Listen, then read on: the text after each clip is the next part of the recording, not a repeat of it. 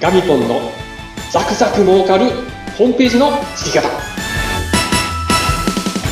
ガミポンのザクザク儲かるホームページの作り方。ガミポン、今日もよろしくお願いします。はい、お願いします。えー毎回ザクザク儲かるホームページの作り方、役立つ情報をお届けしておりますが、えー前回、前々回からですね、えー SEO 対策についてシリーズでお届けしています。えー今日はどんなテーマでお話でしょうか。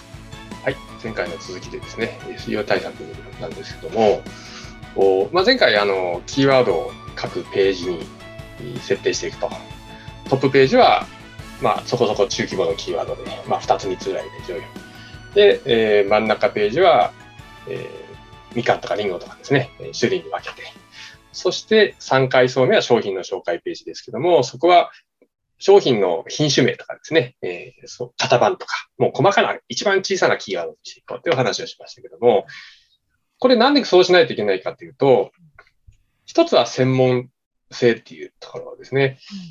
あのーユーザーの満足度が上がるっていうことはどういうことかって言いますと、入れたキーワードで一発で結果が出るっていうのがですね、ユーザーさんは求めているわけですね。はい。自分が求めてるページが一発で出てくると、あ、もうこれこれって言って決められるんですけど、もう何回やっても自分の求めるものが出出ないともう諦めちゃいますよね。ああ、そうですね。検索結果を求めるときに、もう一発で出るっていうのをすごく考えてあるんですけど、で、今、検索エンジン操作する人も賢くなってますんで、えーまあ中古車を探すときに中古車だけ入れて探す人ってあんまり今いなくて、まあ自分の欲しい車入れますよね。カローラ、えーハイブリッド、まあ、スポーツとか、えーあと、グレード名もね、GZ とかね、こう、グレード入れて、で、年式、えー2018年式とか、えーあと、装備なんかも入れたりね、えー18インチホイールとかね、いろいろこう、複数入れると、ピンポイントでその中古車がバーッと出てくるわけですよ。うん。うん。これも皆さん知ってるんですね。検索する側、方々も皆さん賢くなっているので、あの、まあ、それを知ってる方は一発で出てくると思うんですね。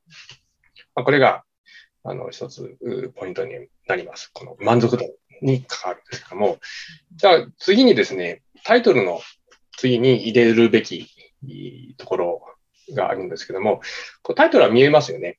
タイトルは見えてるんですけど、はい。見えないところにもちょっと入れる必要があるんですね。はい。一つはメタタグって言いましてですね、うん。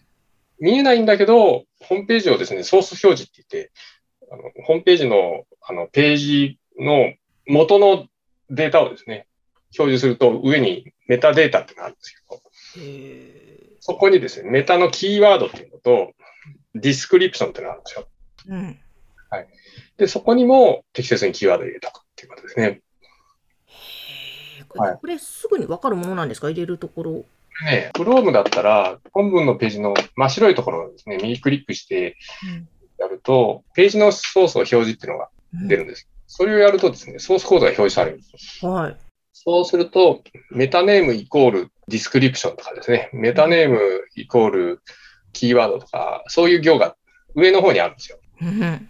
ここに入れるんですけど、メタネームキーワードはさっき上位表示させようと決めたキーワードが2つ3つあると思うんですけど、それをあの半角の間まで区切ってですね、入れておくんですね。半角の間まで区切って入れるんですね。間まで。はい。へで、ディスクリプションはですね、そのページの説明を入れるんですね。まあ90文字ぐらいですね。そうすると、それも Google が読んで参考にして順位上位表示あの考えます。で、さっきのディスクリプションのところはですね、あの、検索結果がタイトルがあって3、4行説明文がこう出てくるんですけど、そこに採用されることもあります。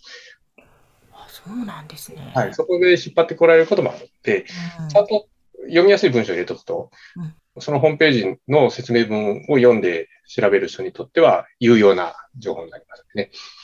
へえ。いや、知らなかったです。メタネーム。ディスクリプションですか、はい。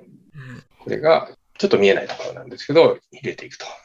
まあ、この辺はですね、あの、ホームページ屋さんだったら誰でも知ってるんで、うん SEO 対策どうしましょうかって言ったときに、うんさっきのタイトルと、このメタネーム、うどうするかっていうのをですね、しっかり検討して入れるっていうのが、まあ、ポイントになってきますね。うーん。実務上はですね、大体ワードプレス使ってることがですけど、ワードプレスだとプラグインを入れると、この今のキーワードがちゃんとい入れやすい状態ですね。あの、別に専門家じゃなくても入れられるように、こう、項目ができるんで、はい。プラグインという何か欄があるわけですか？あのですね、ワードプレスっていう、こう、コンテンツを管理するうん意味があります。はい。もうほとんどのホームページはこのワードプレス使われてるんですけどもうん、その中に機能が追加できるんですね。その機能を追加するのが、このプラグインっていう、あの、もういくつでもいろいろ追加できる機能が。うん。うん。で、またこのワードプレスっていうのはですね、よくできてましてね、うん無料なんですけど、なんで無料かというと、世界中の、この、技術者がですね、こうワードプレスっていうプロジェクトがあって、そこで、そのプログラムを、プログラマーがいっぱい協力してるんですよ。で、みんなのためにタダで使えますよっていうことで公開されてて。うん、で、技術者としてはそのみんなが使っているもののプロジェクトに関わるっていうことに、すごく意義を感じていらっしゃる方がいらっしゃるんですね。えこの人たちのおかげで、このワードプレスが使えてるんですけど、ーまあ、この話するとね、またオープンウェアって話なんでね、えインターネットそのものがもうそういう技術者のもう無料の提供でできてる世界なんで、そうなんですね。ありがたいですね。ままたややこしくなるんですけど、うんそのワードプレスの中に自由に機能が入れられる仕掛けがあるんですね。もう一つにこの SEO をね、簡単にできる仕掛けもありまして、だからワードプレスでホームページ作るときは、大体そのプログイン入れるんでですね、うんはいで。そこで設定すると簡単に設定できます。わかりました。いや、でもなんか、今聞きながら、まあ自分でも教えてもらいながらできるのかもしれないですけど、やっぱりガミポンみたいなプロにお願いするのがいいですね。こういう SEO 対策。あの、実際にやってみると、ああ、そういうことかっていうのはわかると思いますね。うーん。え、じゃあガミポンのところでは結構そういったものもお客様にお伝えして教えてやってもらうっていうこともあるんですか、で、これがまた課題でですね、このね SEO のやり方は分かってしまうと中学生でもできるっていうお話しましたけど、はい。分かるためにはやっぱりちょっと時間かかるんですよね。ええ。講義をやらないといけないと。でお客さん忙しいんでなかなか、あの、そその説明、講義までには至らないんですけど、あの、なので、まあ、うちの方で引き受けてやって納品することは多いですね。うんうんうんうん時間ない方はもう、ホームページ屋さんに SEO しっかりやっとけと。もう上位表示するキーワードはこれだと。うことですね。あの、指示を出すと、真面目なホームページ屋さんはやってくれたんですね。うーん、そうなんですね。はいいやー、わかりました。まあ、タイトルも大切だけれども、その先の見えないところにも散りばめる。今日はメタネーム、キはいーディスクプリションですかね。はい。こちらの言葉が出てまいりました。えーぜひ皆さん参考になさってみてください。えーそしてまた次回もどうぞお楽しみに。そしてガミポンの会社のホームページは番組の説明欄のところに掲載しております。ガミポン今日もありがとうございました。失礼します。